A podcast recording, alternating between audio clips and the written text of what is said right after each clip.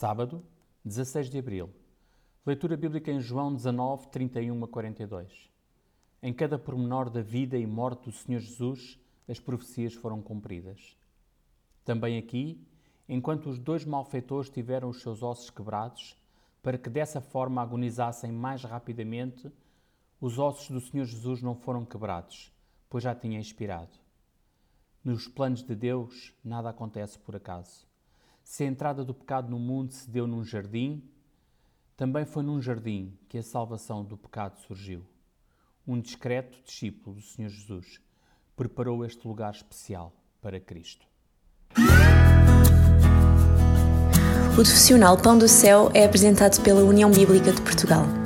A União Bíblica é uma organização cristã internacional e interdenominacional que usa a Bíblia para inspirar crianças, adolescentes e famílias a conhecerem a Deus.